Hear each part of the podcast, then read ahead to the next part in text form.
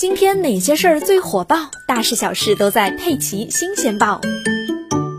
跟丈夫吵架之后找不到他了，妻子就在网上寻求定位软件，想查一查丈夫的开房记录，没想到却被骗子坑了近四万元。最近，浙江义乌的吴女士因为琐事与丈夫吵了架，一气之下夺门而出。可回家之后，发现丈夫不见了，电话也联系不上，这让吴女士更加迫切地想要找到丈夫。一时犯了傻，她在网上查询了老公开房记录。她发现有人在兜售可以精准定位，并且能够查询开房记录的软件，信以为真，马上联系了对方。根据对方的指引，吴女士在手机上下载并安装了对方发来的名为“天意定位”的软件。打开后，却发现该软件需要什么授权码才能使用。